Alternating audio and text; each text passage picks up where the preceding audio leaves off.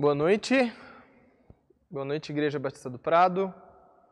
Espero que desde já, nesse momento, você que está assistindo, independente do horário, independente do momento, independente com quem, que Deus te abençoe e que tenha acesso para abençoar você, a sua família, a sua casa, onde quer que vocês estejam.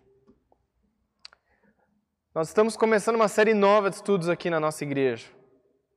Depois de um tempo refletindo sobre como nós somos chamados a perceber a vida de Jesus Cristo como sinais da presença de Deus entre nós, na última série nós discutimos sobre os sinais de Deus entre nós no livro de João, Cristo em sete cenas.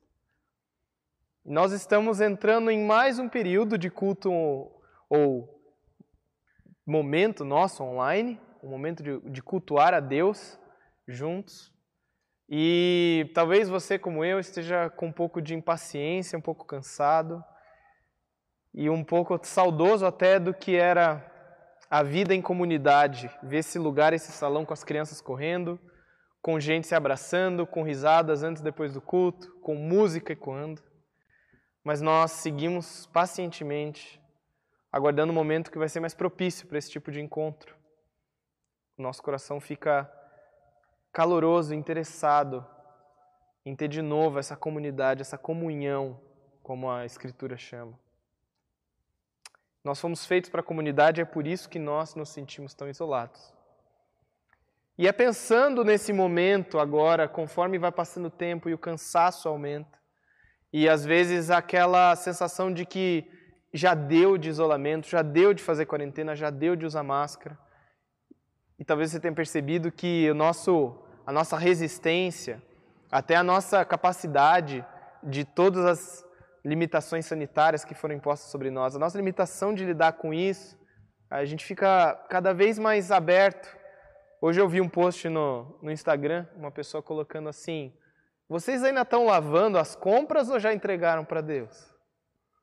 A gente vai cansando desse estágio, dessa disciplina nova de vida. Mas ainda assim, nós sabemos que existe a necessidade e esse sonho e esse interesse por uma nova realidade que vai vir depois dessa pandemia. A gente não sabe quando, não sabe como e não sabe nem com o que ela vai parecer ainda. Mas a gente tem um anseio por um mundo em que a, a vida humana floresce, em que a vida humana flui com mais naturalidade do que esse estágio de quase sala de espera de hospital em todo lugar que você vai. E é por isso que nós queremos estudar a carta de Tiago com esse tema que nós chamamos de Subindo o Rio.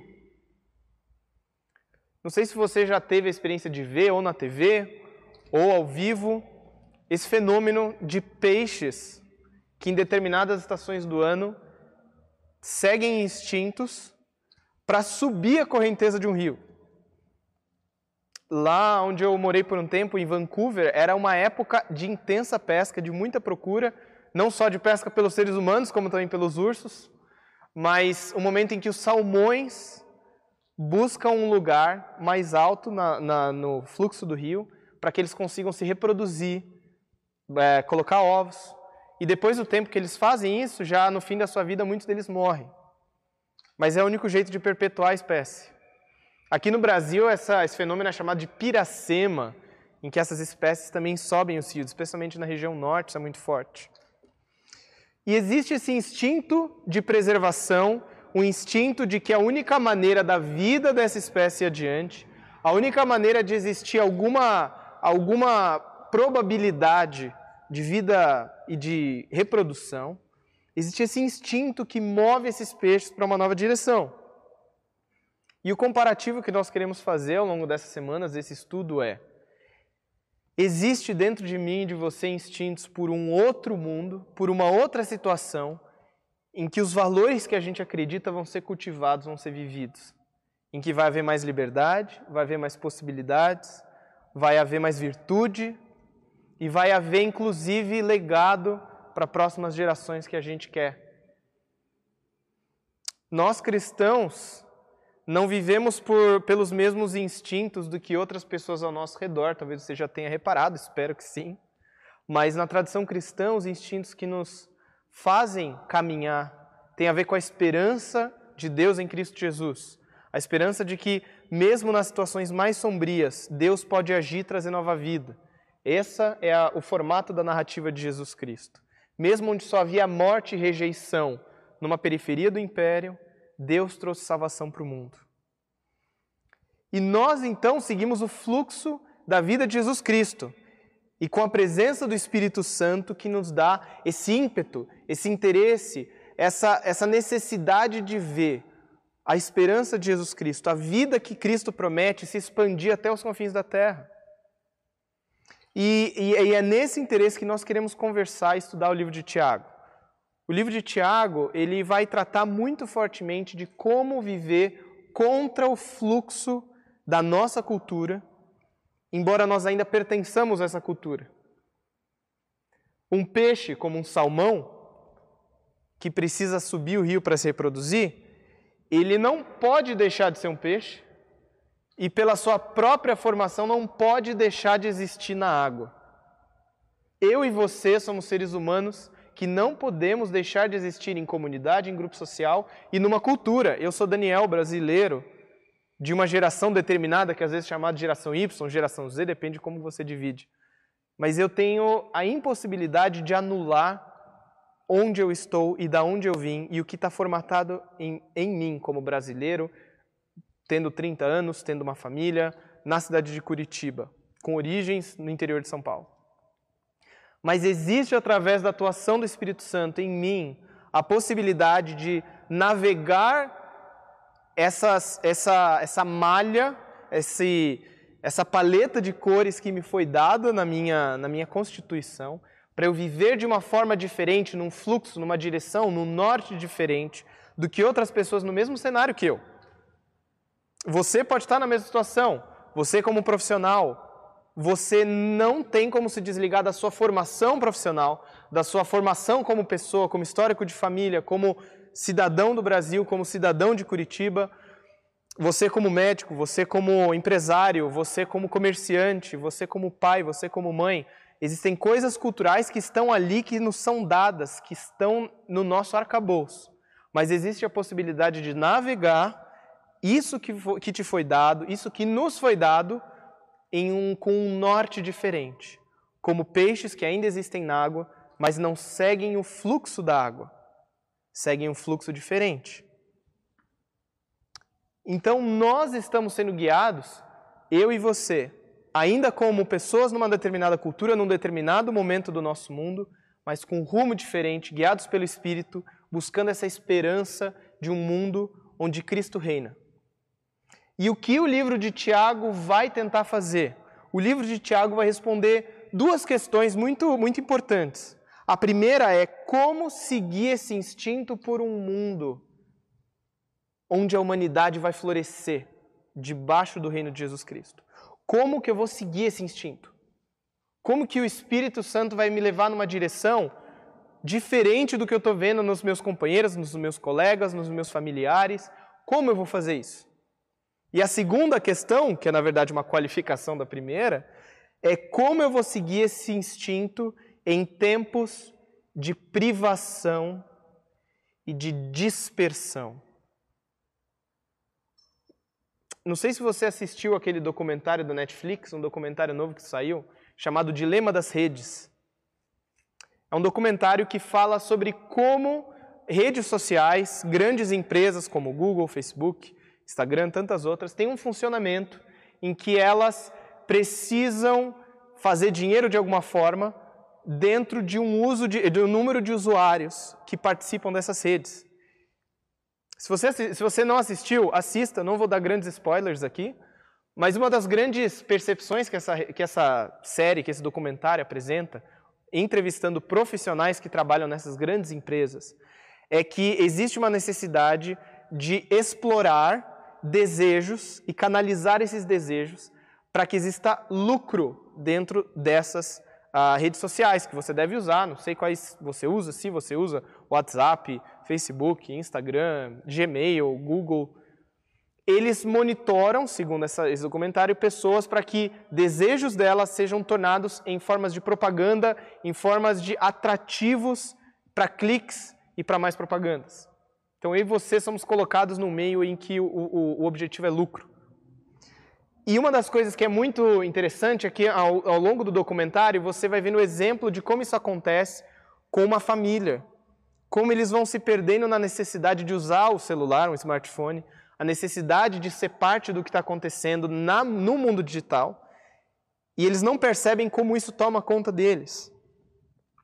E uma das grandes características da nossa época, que é muito incorporado nesse mundo digital, nesse mundo de mídias digitais, é que nós somos colocados no mundo do indivíduo com seu smartphone, em que nós estamos desligados de outras pessoas, de alguma forma desligados, mas conectados digitalmente, e precisamos viver nesse mundo para ter algum significado.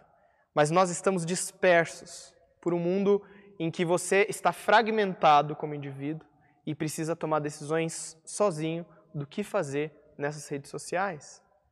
E a gente mal percebe isso. Quando você vê o documentário é que você começa a reparar. Como que eu uso smartphone? Como que eu uso redes sociais? Como que eu vivo nisso?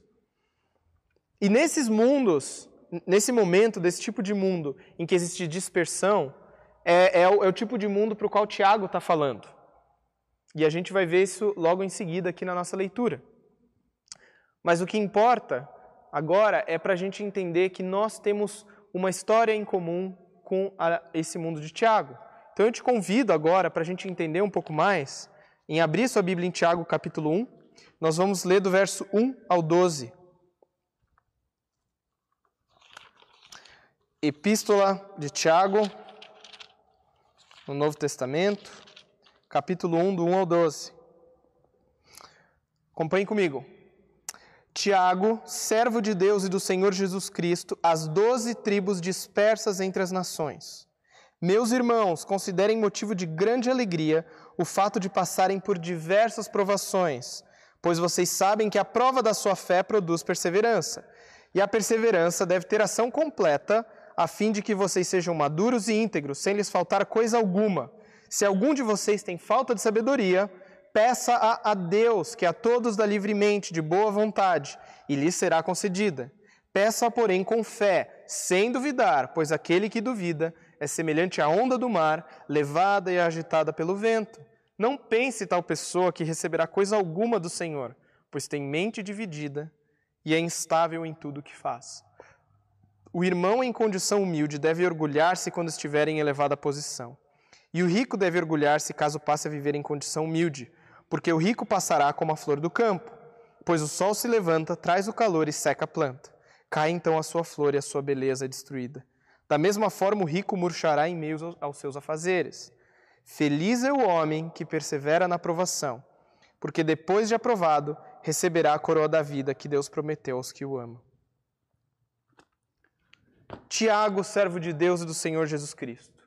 Qual é o contexto dessa carta? E hoje o meu objetivo não é expor com tantos detalhes o texto de Tiago, mas é muito mais dar uma introdução ao que Tiago está fazendo e como Tiago vai nos ajudar a navegar e talvez melhor, subir o rio numa direção contracultural. Essa epístola vem de Tiago, que é o irmão, meio-irmão de Jesus. Maria teve outros filhos com José. E esse Tiago é um dos irmãos de Jesus que acabou se destacando na liderança da igreja na primeira geração. Além de Paulo e Pedro, Tiago é um dos grandes pilares da igreja cristã no seu princípio.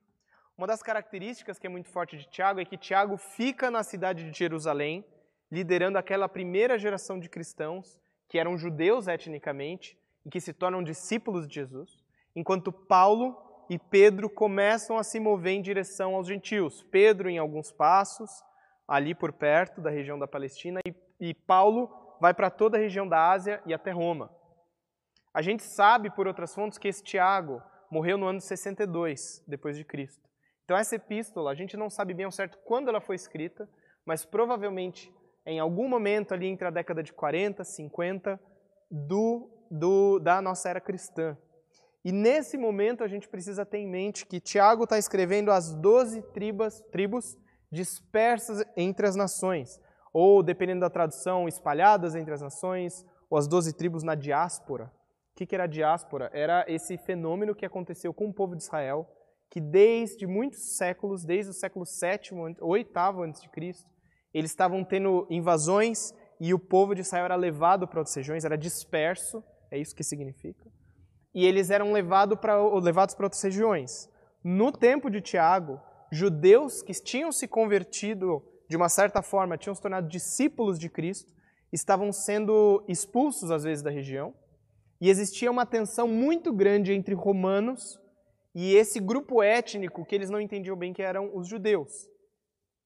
E nessa época o cristianismo e o judaísmo ainda estão muito juntos. E uma das coisas que a gente sabe é que no ano de 49 tem uma perseguição grande aos judeus em Roma, eles são expulsos de Roma. Na década de 50, você tem uma fome muito grande na Palestina, tanto é que em Romanos capítulo 15, 16, Paulo está querendo coletar ofertas para levar para a igreja de Jerusalém, para ajudar aqueles que estão passando fome. Então, Tiago é um pastor escrevendo para pessoas que estão sendo perseguidas, passando fome, sendo olhados com o canto do olho, olhados de cima a baixo pelos companheiros de trabalho deles, que são cidadãos romanos, e pensando: quem que é esses judeus que vêm aqui, não adoram os nossos deuses, que tentam tomar o nosso trabalho, esses estrangeiros aqui no nosso meio? E é para essa população que acaba sendo espalhada pelo Império Romano, um império com vários deuses, com várias possibilidades, que Tiago está escrevendo. E eu e você temos uma semelhança com esse público que Tiago trabalha. Eu e você estamos num mundo e nós temos que aceitar isso na cultura ocidental. Nós não estamos mais num estado cristão. Nós não estamos num momento cultural diretamente devoto a Cristo. E nesses momentos em que existe essa fragmentação da fé numa cultura, existem duas tendências muito fortes. Uma é o autoritarismo, é tentar impor uma determinada fé pelo uso da força. Isso acontecia no Império Romano, de uma certa forma, em que o culto ao imperador, culto aos deuses, era muito forte. E quando você tem fragmentação, a sua tentativa é tentar juntar tudo aquilo debaixo de uma coisa comum, pelo uso da força. Uma outra tentação que acontece nesse tipo de cenário, como sobreviver nesse tipo de cenário, além de ser parte de um grupo que quer tomar força a um determinado governo, uma determinada religião, é a passividade. É você falar, a vida é assim, é fragmentada, siga a correnteza. Senão você não vai sobreviver. Senão você não vai aguentar ficar tentando viver diferente, ficar tentando pensar diferente. É muito trabalhoso. E Tiago vai dar uma alternativa a essas duas possibilidades, esses dois instintos que a correnteza não faz tomar, nos faz tomar. E ao escrever essa carta, Tiago lança nesse primeiro parágrafo temas que ele vai trabalhar ao longo da carta e que nós vamos ver nas próximas semanas. Então você pode se preparar. Mas uma, um primeiro eixo é como se fosse um cabide onde Tiago prende três coisas. Existe um cabide importante para toda a carta de Tiago. E esse cabide é o que ele chama de sofrimento. Meus irmãos, considerem motivo de alegria o passarem por diversas provações, por diversas dificuldades. Por que, que Tiago vai falar dessas, desses sofrimentos dessa forma? A resposta dele é que isso deve ser um motivo de alegria. Você passar por privações, por limitações, por um momento igual uma pandemia, por você estar num lugar em que as pessoas te medem por você ter uma fé em Jesus Cristo. Por quê? Porque a aprovação da sua fé produz perseverança, que para ter ação completa te leva à maturidade e integridade. Aqui, Tiago está lidando muito fortemente com o conceito judaico de que um dos objetivos nossos é que nós fomos feitos para sermos íntegros, ou, ser, ou seja, sermos uma só pessoa em todos os lugares onde nós estamos, sermos íntegros, uma peça inteira, não uma peça que você tira uma parte e põe outra, edita, dependendo do lugar que você está, tipo aquele tira, põe de currículo quando você quer um trabalho no lugar. É, Tiago está falando que o que existe de mais necessário para uma pessoa é aprender como os sofrimentos te trazem integridade. Como que isso funciona? Deixa eu dar um exemplo. Essa semana eu fui com o Benjamin e com o Matias, a Lilian tinha aula, e eu fui ficar com os dois, e eu tinha uma tarde toda, um solzão, e eu falei, o que, que eu vou fazer com eles? Então eu pesquisei na internet uma cachoeira que houvesse por perto para eu ir passear com os meus filhos na cachoeira. E eu fui até a Cachoeira do Tigre, que fica lá em Quatro Barras. Passou o Serginho, lá no sentido Estrada da Graciosa, tem ali a trilha dos jesuítas e você tem uma cachoeira chamada Cachoeira do Tigre. E ali nós descobrimos esse lugar com uma corredeirazinha, com pedras e com umas quedinhas d'água, nada grande, então dava para entrar com as crianças. E não sei quem sabe, mas eu fiz uma cirurgia do meu joelho, do ligamento, que eu rompi o ligamento, há mais ou menos nove meses. Nove, dez meses agora. E com essa cirurgia, se você já fez cirurgia de joelho, de tornozelo, você sabe que você tem que fazer fisioterapia, exercíciozinho, peso, musculação, bicicleta, e é o que eu tenho feito por esses 10 meses. E a minha dor vai e volta, não está 100% ainda. E, mas essa semana eu estava com aquela sensação de que minha perna já estava boa. E quando eu entrei com as crianças naquela cachoeira, eu comecei a perceber, primeiro, que o piso é um pouco escorregadio. Segundo, que as pedras são irregulares. E que você tem que. Não tem muita certeza, na verdade, quando você pisa na água, qual profundidade vai ter, qual vai ser a consistência do fundo. Então você fica meio que pisando em ovos. E foi incrível perceber nessas andanças, sobe numa pedra, pisa na outra, dá uma escorregadinha, põe o pé no fundo d'água, como a minha perna ainda está instável. E conversando com uma pessoa que às vezes me ajuda com essa parte de fisioterapia, é, é que é, ela falou assim: o treino muscular que você faz numa fisioterapia, numa bicicleta, são todos movimentos retos, são todos movimentos estáveis, movimentos previsíveis. A questão é que a vida e as caminhadas, elas não são feitas de piso estável o tempo todo. Se você treina e caminha num lugar ali asfaltadinho e anda 10 km todo dia, se você anda de bicicleta 20 km todo dia, sua musculatura vai desenvolver, mas você não vai desenvolver o que a gente chama de consciência muscular ou de memória muscular para sentir o que é instável e compensar. E a sua musculatura acionar partes diferentes da sua perna para te manter seguro, para te manter estável. E o que Tiago está apresentando para a gente aqui, uma das coisas que ele está querendo trazer é os sofrimentos que vocês estão passando, as provações, as dificuldades, estão tornando vocês mais resistentes à instabilidade. Se vocês tivessem só uma vida baseada em estabilidade, a sua musculatura ia ser viciada em movimentos retos, movimentos estáveis. O seu caráter ia se acostumar a problemas que vem de frente avisando e que tem um boleto para resolver e que tem uma coisa, uma ação clara para você resolver. E essas provações são imprevisíveis, são instáveis.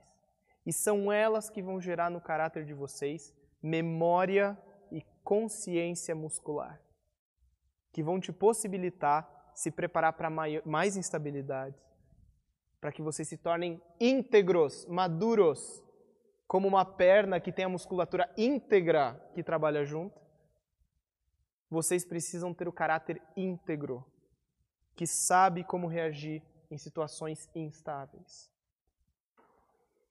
Agora, quando você vive situações de instabilidade, é óbvio que você tem que tomar cuidado.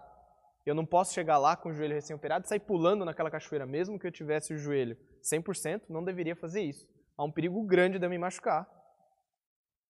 E, obviamente, como eu estava com as minhas crianças, eu tinha que sempre prestar atenção, aconselhar, ajudar. E é muito assim como funciona a comunidade cristã quando alguém está numa situação instável. Mas a outra coisa que é importante é que quando você está nessas situações, existem alguns, vamos chamar assim, algumas reações que te vêm para compensar aquela situação instável. E Tiago fala, vai falar ao longo da carta, e nós vamos ver isso nas próximas semanas, que existem três áreas que estão penduradas como reações que as pessoas têm em situação de sofrimento.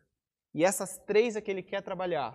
Se você quer ter integridade de caráter, se você quer aprender como caminhar nos passos de Jesus, contra o fluxo, contra a correnteza da sua cultura, mas conforme os passos de Jesus, preste atenção nessas três áreas.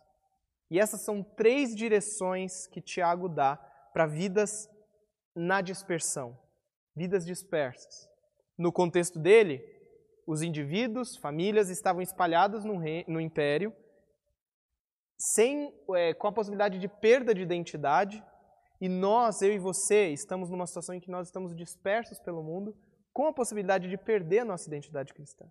Então, essas três direções para vidas na dispersão.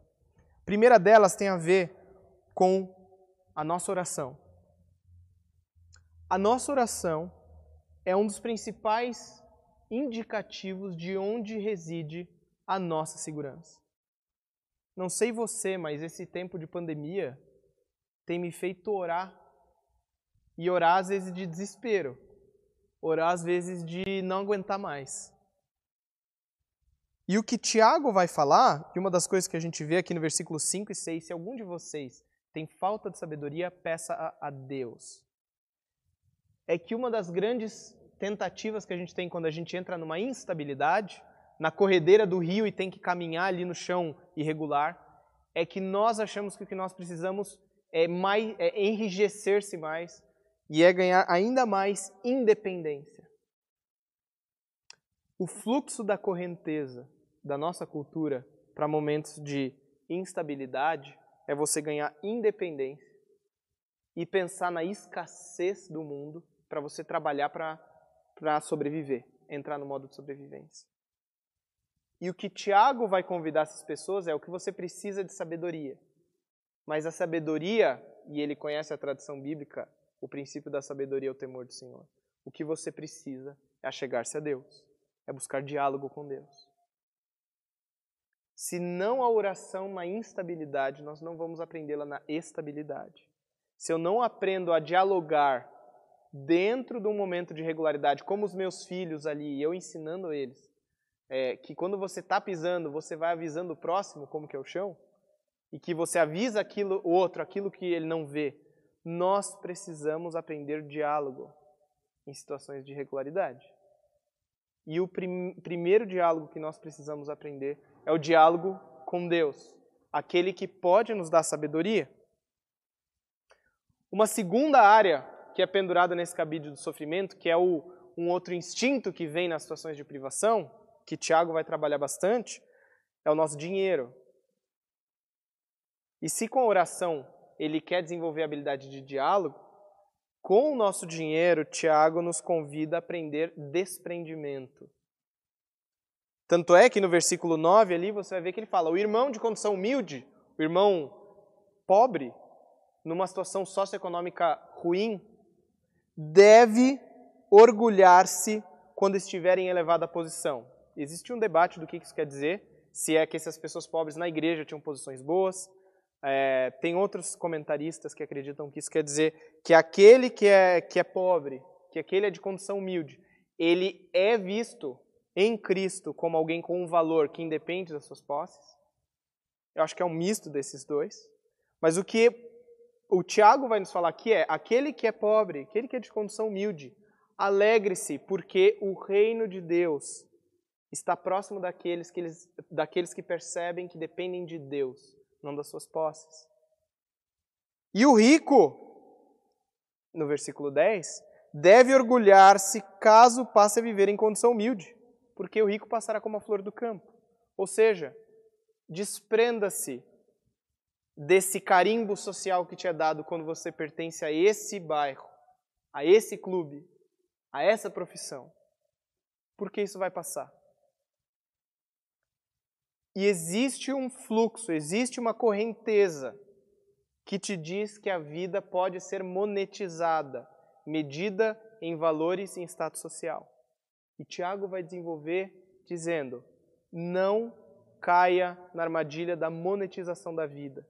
Não caia na tentação de cada vez que você tem essas dificuldades, você se sente preso a precisar fazer uma compra online para compensar, para sobreviver, para sentir que a vida ainda está acontecendo, comprar alguma coisa. E se você não consegue comprar, a vida está sem norte. E por último, a terceira coisa que se prende nesse cabide do sofrimento para Tiago é a nossa fala.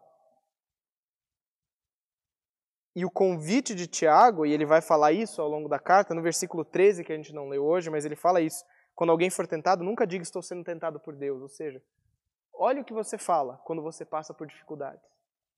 Lá no versículo 19, ele vai falar também: sejam todos prontos para ouvir, tardios para falar. Quando nós passamos por dificuldades, e eu não sei se você já esteve próximo de alguém que está numa situação de depressão, numa situação de crise de ansiedade, numa discussão, numa briga grave, num conflito. Vem à tona, e isso geralmente sai pela boca e pelo olhar, mas geralmente pelas palavras, o mais grave e o mais podre e o mais magoado que nós temos. Portanto, nós precisamos ser cuidadosos, não simplesmente com observar o que sai de nós, mas com quem nós compartilhamos. E o convite de Tiago, se com oração foi buscar o diálogo e com dinheiro buscar o desprendimento, com a fala ele quer aprender a disciplina. E disciplina não é só assim, meu, tudo que eu quiser falar, vou jogar para dentro, vou engolir. Não vou falar nada. Tenho vontade de xingar as pessoas, tenho vontade de me irritar, de falar um monte de coisa e vou engolir, vou engolir, vou engolir. Não é esse o ponto de Tiago. O ponto de Tiago é que você deve ser pronto para ouvir e tardio para falar. Não quer dizer nunca fale. Quer dizer espere. E nós estamos numa época em que as chances de você poder falar são muito grandes, especialmente se você tem rede social, Twitter, Facebook. E uma das coisas que a gente observa também culturalmente a correnteza que tem é o que tem dentro você tem que pôr para fora e você não pode tentar se anular. O que em partes é verdade, nós precisamos de um espaço de sinceridade, de integridade. E o primeiro desses é a oração, e o segundo são amizades espirituais de confiança. Talvez uma terapia que você precise. Mas nós não fomos feitos para eternamente botar para fora tudo que existe dentro de nós, sem qualquer forma de disciplina. A nossa cultura, na verdade, estimula e honra o que é chamado de autoafirmação por essa verborragia. Eu preciso falar, eu preciso me impor, não posso ficar calado, eu tenho que ter opinião sobre tudo, eu preciso falar, eu preciso dizer, eu preciso compartilhar, eu preciso postar, eu preciso falar. E Tiago vai dizer: seja pronto para ouvir, lento para falar. Pronto para ouvir, lento para falar. Essa introdução, então, de Tiago, a minha você nos desafia. O que acontece quando nós sofremos, quando nós somos pressionados, quando nós pisamos no irregular. O que acontece com a nossa vida de oração? O que acontece com a nossa vida de compra de dinheiro? Nós somos propensos a dividir, somos propensos a compartilhar, somos propensos a consumir, a acumular. O que acontece? E por fim, a nossa vida, da nossa fala. Que tipo de palavras nos vem? Que tipo de, é, de tendências de palavras nos vêm. E eu tenho duas perguntas para a gente refletir antes da gente seguir por mais um momento de louvor. Quais são as correntes, as correntezas mais fortes aonde você está durante essa pandemia? Em outras palavras, quais formas de dispersão, de privação estão vindo a você agora, durante essa, essa pandemia do coronavírus. São correntezas que te estimulam a independência, que te estimula a autoafirmação, que estimula a monetização da vida. Pense bem. Quais são essas correntes culturais que te impelem numa direção?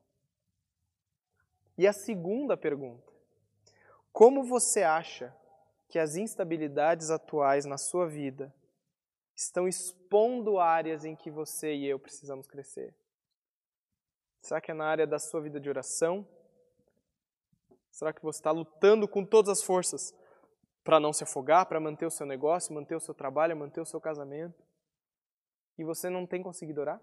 Será que é porque você não consegue se controlar sem entrar na Amazon e comprar uma coisinha toda semana, todo dia?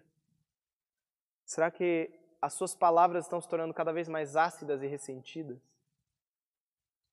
Quais são as áreas que te vêm quando você pisa no irregular de uma cachoeira e que você sente que precisa desenvolver? Agora, a boa novidade, a boa nova que Tiago te convida e me convida é lembrar que nós não estamos simplesmente caminhando para demonstrar as nossas forças, por ser cada vez melhores, ser a melhor versão de mim, a melhor versão de você mesmo. Paulo relembra toda hora, é, Tiago lembra, desde o primeiro versículo, na verdade, é que nós somos servos de Deus e do Senhor Jesus Cristo. Aquele que prometeu estar conosco até a consumação dos séculos.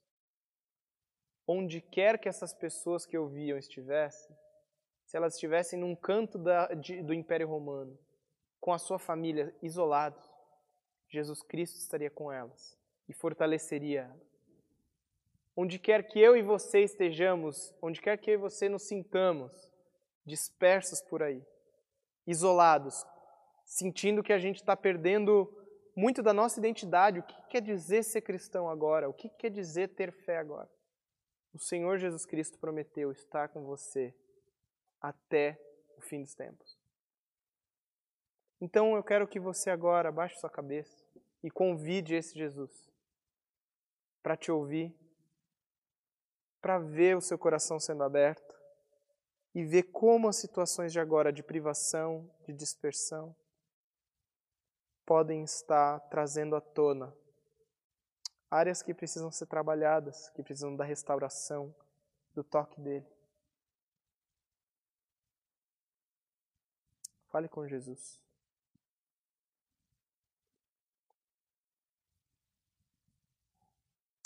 Senhor Jesus Cristo,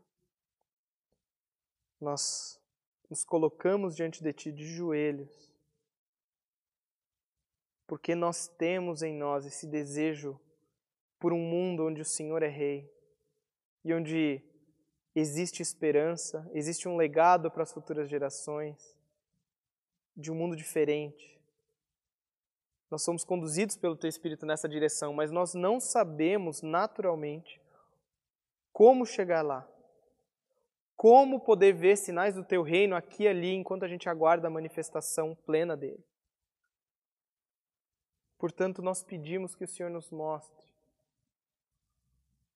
Também nos mostre, Jesus, quais são as correntezas da nossa cultura que talvez a gente esteja cedendo, estando seguindo o fluxo desse rio, sem pensar aonde o Senhor de fato quer nos levar.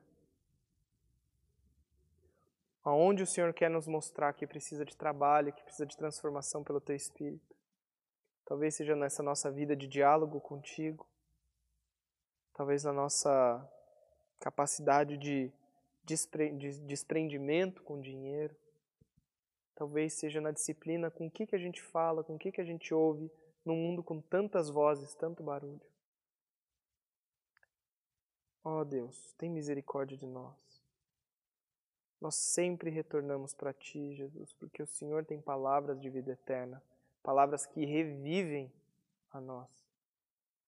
E é por isso que nós lhe pedimos agora, reaviva em nós a voz do Teu Espírito, para nos guiar, para nos ajudar a Te seguir com coragem, com sabedoria, mesmo que seja o caminho mais difícil, um caminho contra a correnteza.